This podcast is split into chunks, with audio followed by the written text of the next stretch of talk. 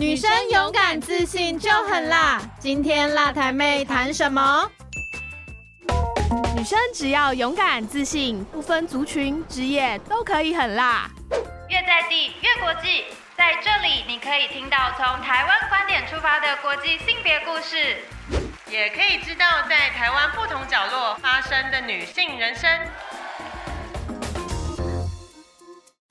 各位听众朋友，大家好，欢迎来到辣台妹相谈室，我是父权基金会的会议。那今天辣台妹相谈室呢，很高兴邀请到了一个好伙伴，就是我们的芦苇女力春芽公益创新发展协会的红林秘书长。那是不是也请秘书长跟我们的听众朋友打声招呼？会议好，各位听众朋友，大家好，我是芦苇女力的洪玲。今天非常高兴哈，我们辣台妹相谈室呢邀请到了秘书长哈。那我想是不是首先呢，先请我们的秘书长来。来跟我们聊一聊芦苇女力是怎么成立的，或者是芦苇女力一直来在做的事情。那包含现在有一个春芽公益创新发展协会哈，那这个协会在做的事情也让我们的听众朋友更理解、更认识芦苇女力，是不是？请秘书长来跟我们聊一聊。哦，芦苇女六其实在二零一八年创立的时候呢，它是一个公益信托基金的身份哦，就是创办人康淑华女士在那一年得到了一个港澳台的爱心奖，那她把这全数的奖金哦，用作公益信托基金，然后专款专用在一些社会创新的实验计划上面哦。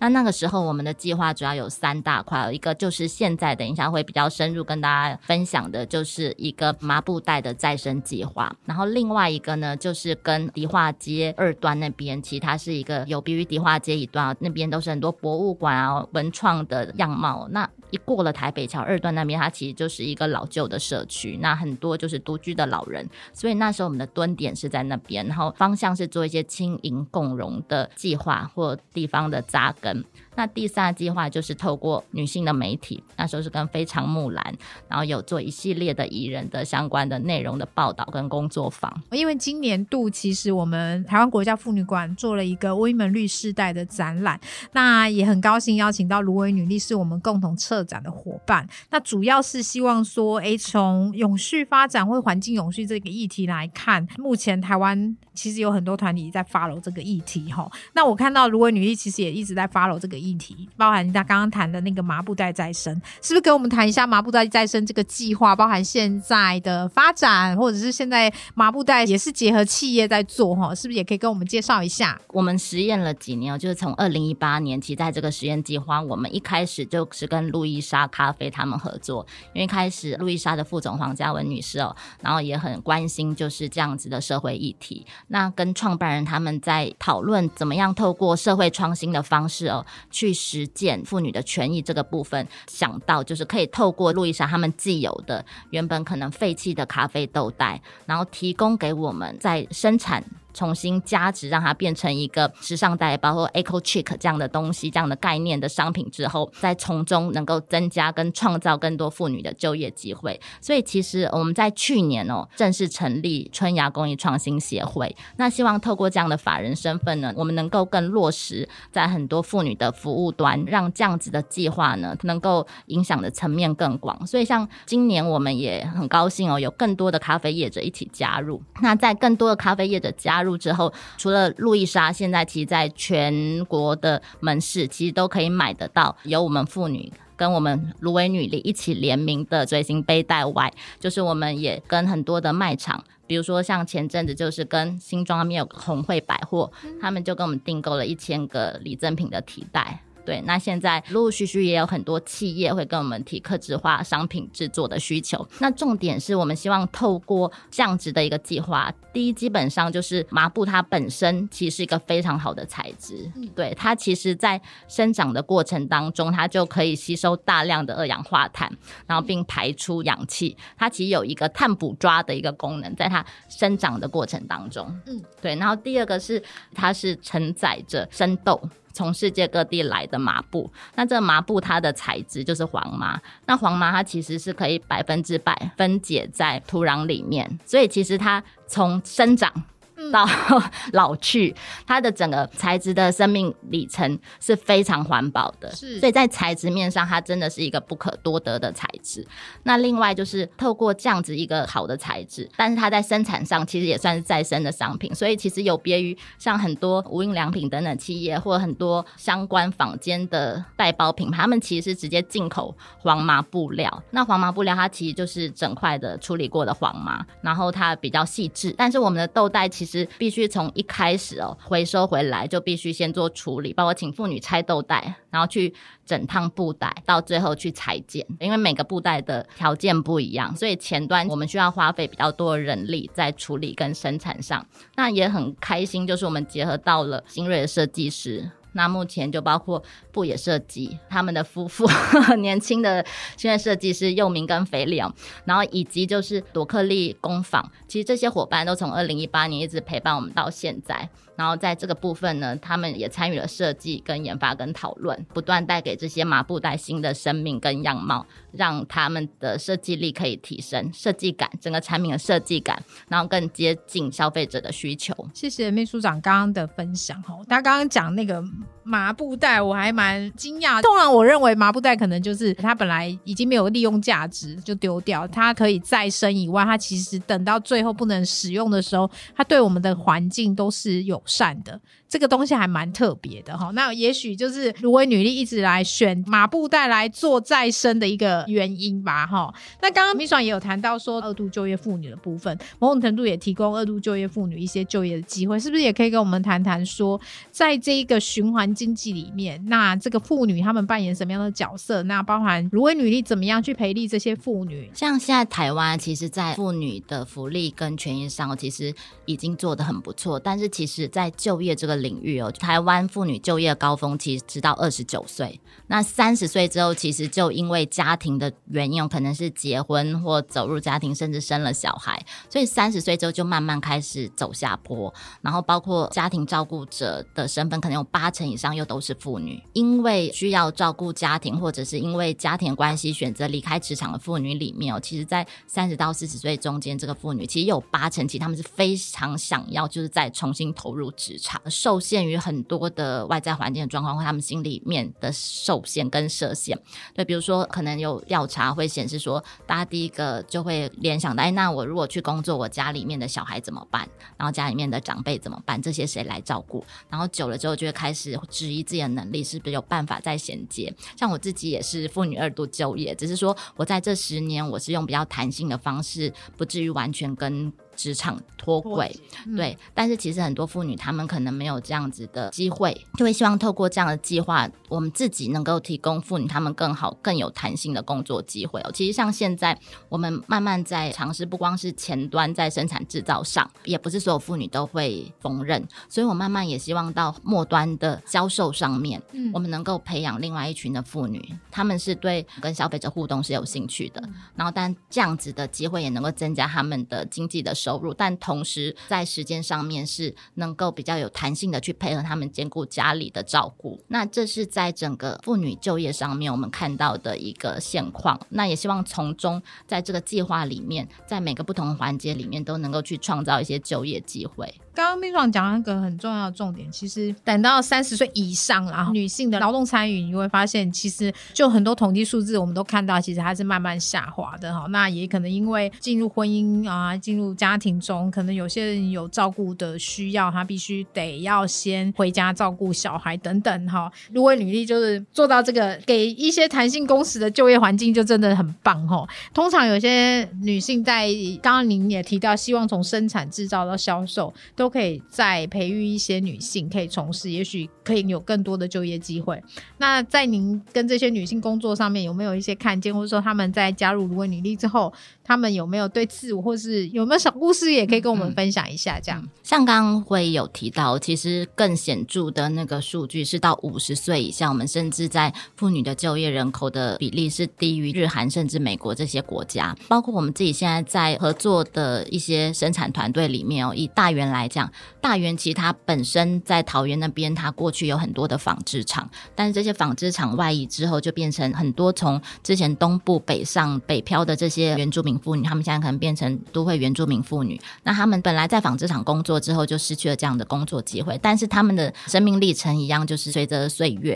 现在可能又迈入另外一个阶段。那以我们桃园的灵魂人物月英姐来说，她是教会的一个长老。那他自己的孙子，他必须帮助女儿去照顾他们的孙子。那之前也有亲戚托小孩请他照顾。之前有一阵子是他先生可能又刚好脚受伤，所以就变成先生这边的经济稍微需要停滞。那他又要照顾先生，所以女性其实她是一个很无形的家里面的灵魂人物。可是她的压力其实常被忽视，因为大家看不到，觉得这些事情很习以为常。但其实每个累积起来，就是很大的生存跟生计跟生活。活压力哦，那透过这样的机会，月英姐我们就让她在他们家做这样的生产制造，那把他们一楼就是慢慢打造成一个虚拟的一个卫星型的工坊，然后有一些机台进驻。那透过月英姐她熟悉了这样的生产制造之后，也认同我们的理念之后，然后她再去召集她周边一些其他的原住民妇女一起加入这样的生产制造。我们上周才刚结束参加一个永续旅展，对，就主办单位邀请我们去参加，嗯，那在这一次。次呢，我们就特别就邀请月英姐到旅展的现场，就是在六日的时间，她的孙子有她的女儿可以照顾的情况下，然后她特别从桃园来到台北，她现在就载她，然后在旁边陪她，然后她就当了两天的在现场缝纫跟展售的人员。那对她来讲，她也会觉得很有趣。平常她可能都得在家里面。有时候，包括我们去拜访她，她就会穿的特别漂亮。所以这次她到台北，我就觉得她整个人就很光鲜亮丽。然后我就觉得你是发型变，你是不是去染头发？对，然后就整个又年轻了起来，这样子，这样子的体验对他来讲可能也是有趣的。他可能第一次到松岩，然后他可能也在里面馆区稍微逛了一下，然后也跟一些消费者有一些交流。对妇女不同环境的切换，其实也会带给他们一些不同的体验。是对。那另外有一个分享是我们同事，他就在他们社区请了一个新住民，嗯，他是大陆人，可是他在大陆的时候他是本科出身，他都是做这些缝纫啊、服装设计。那他可能嫁到台湾之后，其实就不需要工作，因为相对他其实是没有经济压力的全职妈妈。但是他已经很久没有接触缝纫，然后我同事就把他的缝纫机搬去他家借给他，然后请他就是帮我们制作一些新的产品，然后小量的，然后。它是比较宠物系列的商品，就小小的。然后后来那个妈妈虽然工钱可能几百块而已，但她就会觉得说哇我赚钱了。对我同事就觉得在那个妈妈身上看到光芒，她会觉得用她自己一个以前很熟悉的技能，对，但是因为现在生活环境上她不需要也用不到，嗯，但是透过这样子是比较商业的模式，他虽然只是一点点钱，但是它是一个接轨跟尝试，然后在不影响他全职照顾家庭跟小孩的情况下，所以我我们会觉得对于妇女来讲，这种参与机会其实是重要的。是刚刚秘书长讲的一个，我觉得很棒，是我们怎么样看到女性在社会参与的这一端哈，就是说。其实我都听他分享这两个案例，我们可能透过一些培力，或者是给他们一点机会，都会看到他们自信的那一端哈。那甚至是说刚刚提到第二个例子，陆佩那个妈妈，那也许她本来就有这样的技能，但是透过一点点让她可以去展现，某种程度你就会看到那个力量就长出来哦。那我会觉得说。这个可能是在你们推动这个计划上面一个很无形的价值，你就会看到这些妇女的成长，包含这些，也许我们过去在生产端是不被看见的，但现在也许透过很多的平台、很多的活动，那甚至是很多的合作。然后让大家更看见他们，我觉得这是很有价值的一部分嘛，对不对？因为一般你要跟企业端合作，当然中间都会有一些些磨合的过程。路易莎来讲，它可能就是一个商业的品牌，当然芦苇女力也有一些公益上面的理念。那这两边怎么结合？要不要分享一下经验？以路易莎这个企业品牌来说，在二零一八年，其实双方都有对于循环经济这样子的理念哦，有一定的共识。对，因为路易莎其实他们还蛮用他们既有资源在制。支持我们这样的计划。那包括像一开始从二零一八年到现在，我们已经发展到第三代的随行杯。第一代的时候，铜板价的方式可能一个四十九块，然后就能够吸引消费者他们去做这样子的尝试跟认识这样的材质。那所以一开始是比较是用实验的计划，然后双方其实就比较不顾成本的方式，或者是说不要让大家有亏损的情况下，能够去实践这个创新。对对对对对，大家可能用成本能够 cover 的方式就去 go through 下去。对我们自己来讲哦，其实刚刚跟会有提到，我们有别于就是直接买原物料布料进来制作，我们是必须去觅寻咖啡豆袋，这些豆袋不是我要它就会有。上礼拜我们跟和平岛在永续旅展里面，其实我们最早就是在今年的岛屿市集有去他们那边摆市集，然后结缘之后，这是在永续旅展又遇到，所以我们签署了一个 M O U。就是我们希望能够让和平岛它成为一个咖啡豆袋的集散地，因为很多咖啡生豆都是从基隆港进口，多半，所以像我们自己的豆袋，很多后面都有基隆的英文字样。对，那怎么样透过就这样子大家一个生态系的连接，然后能够在促使地方有更多人去响应这样子的计划？因为有了豆袋，其实会有更多业者加入，那甚至我们就可以连接在地的妇女团体，像刚刚我们有提到有基隆的妇女，那可以慢慢成立工坊，嗯就让很多在地能够有他自己的循环系统。嗯对，这是这阵子刚好发生的事情，就是想说也在这边可以分享。那刚刚主要是提到说，对我们自己来讲，一个是生豆袋。对，原物料，它其实就是一个变数，嗯。因为也不是所有的生豆袋它都适合拿来做某个袋包或商品，所以其他都必须被筛选过。嗯。第二个就是妇女的产能，产能这边就变妇女每个团体状况又不太一样，然后所以产能这边也会是一个变数。然后另外就是订单，如果没有订单，其实有那么多豆袋可能也没有，所以就变成是怎么样，我们也能够让更多的企业或者是 to B to C，不管是 to 消费者或者 to 企业，大家都能够更喜欢这样的材质、商品，甚至这样的理念，然后去透过真消费的方式，去让这样的计划它可以更永续。所以就变成我们在这三者之间必须去取得一个平衡，平衡对它可能是动态的，但是它其实是三者某种程度是环环相扣。路易莎目前他们自己门市都是用他们的咖啡豆袋，他们在销售的产品都是用他们的咖啡豆袋。那我们也会希望说，更多咖啡业者嗯也能够用这样的模式，嗯然后甚至消费者也能够有自己的豆袋自己背。我喝了多少？我喝了多少杯豆袋？通常麻布袋可能承载多半是三十公斤，小包的就三十公斤的咖啡豆。然后大家可能可以换算一下，就是你喝了多少咖啡豆，那相对就是可能产生了多少生豆麻布袋。那我们怎么样再利用这样的材质？因为它是一个很有个性跟天然环保的材质。那我们也会希望不只是袋包，其实很多生活用品，包括盆栽套，然后或者是很多壁挂，它其实都能够为你的家里面装点出很多不同的风貌。刚刚听完，觉得其实真不容易耶，也很佩服他们做的事情啊。因为一直以来这样的推动，真的说简单，真的不简单。因为你说三方要平衡，你也要原物料供给没有断啦、然后产能这个妇女在制作上面，因为它弹性的可能性就会稍微相对要多一点。那包含就是说订单，那现在也很希望可能有更多的企业主或者是消费者，其实是认同这样的理念的时候，也可以来支持。我还有一个很好奇，想要请秘书长来跟我们谈谈那个。他刚刚提到迪化街二段老旧社区的这个轻盈共创的这个理念哦，其实有跟着我们的办公室的迁移呢，我们已经从就是本来的大桥头区，也就是迪化街二段这边的据点哦，然后我们已经现在办公室已经在车水马龙的中孝东路三段。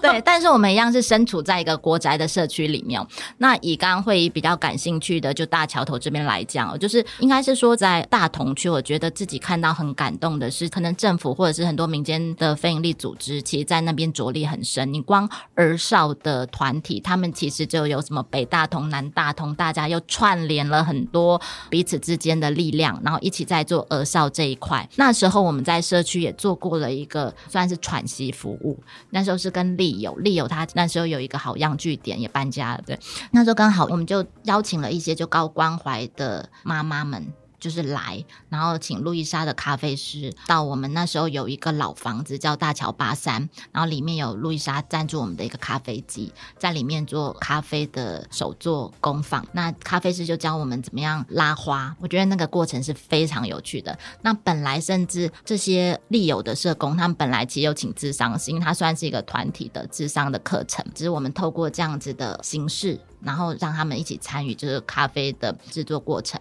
后来就是他们主要负责的一分主任，他就说，本来他们还要做更多的一些智商的后续跟分享，但现场他就打住了，因为他觉得现场大家得到那个心灵疗愈，在整个咖啡拉花的手做的过程当中，最后大家展现的那样的笑容，已经不想要再去破坏大家已经跳脱平常的生活苦闷的那个情景。所以像那时候在大桥头们有做妇女，然后也有做老人，那时候老人刚好是据点对面就是大桥教会，它是一个长老教会。那教会里面又刚好是有一个二少据点都在那边，然后所以那时候我们也办了一个活动，是请美国刚好有一个花格格工作剧坊，它是新北市的戏剧的一个妈妈团体。那那年他们请了一个 Linda 阿妈来，她是一个小丑医生，也是六十几岁。然后呢，她就透过她就是一个人的小丑的剧码，然后我们邀请她到大桥头教会里面。那天真的是轻盈同共融了，因为小丑能够吸引的年龄层非常广。相对于现在，就是刚刚有跟会说，我们其实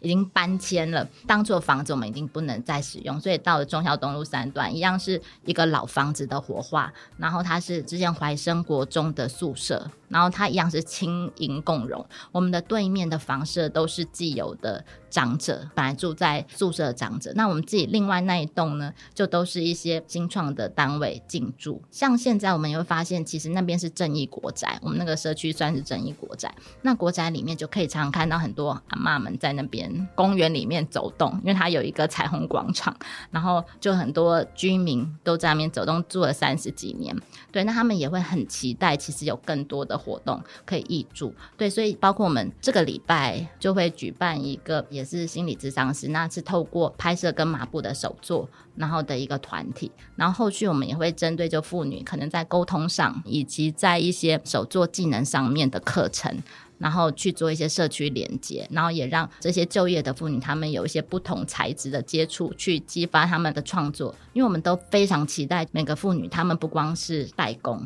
她们喜欢缝纫，基本上她们是喜欢布艺的，或者她们其实有这样的技能。那其实每个人只要有一些巧思或者一些创造力，她都可以是设计师。对，所以也会很鼓励她们在闲暇之余，其实很难啊，大家都很忙。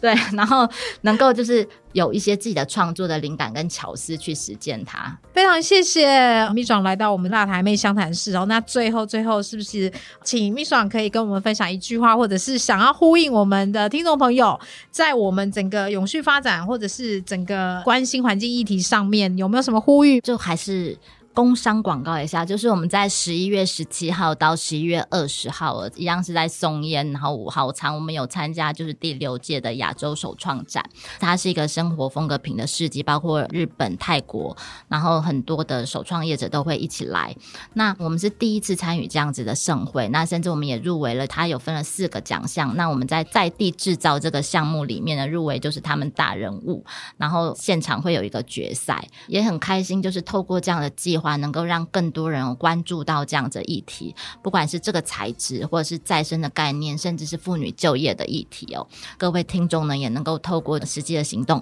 然后不管是支持我们的商品，或者是捐款给我们，然后甚至是把这样子的概念，就像妇群会他们这次的策展，就是让生活中的小事都能变成改变世界的大事哦。就是实际上去落实这件事情，那让我们自己一直期待是说，让公益跟永续，它其实。是一个爱的循环，然后让这个爱的循环一直可以扩散出去。谢谢。好，谢谢秘书长哈。那我想听众朋友你在脸书上或者是他们的官方网站上面看到他们持续在做的事情，那包含他们的商品，也希望大家可以多多支持。那包含他刚刚讲的首创展的活动，也希望大家可以到现场给他们一些支持，然后甚至给他们一些些回馈。那我想这个都是让他们可以继续往下走的力量哈。那今天谢谢秘书长的来到我们的辣台妹湘潭市，那也呼吁各位听众朋友，我们的 Women 律师。世代的这个展览，一直到十二月三十一号，在我们的台湾国家妇女馆，也欢迎大家可以前往一起来看这个展览，甚至我们来支持这样子的一些伙伴，然后他们在做的事情。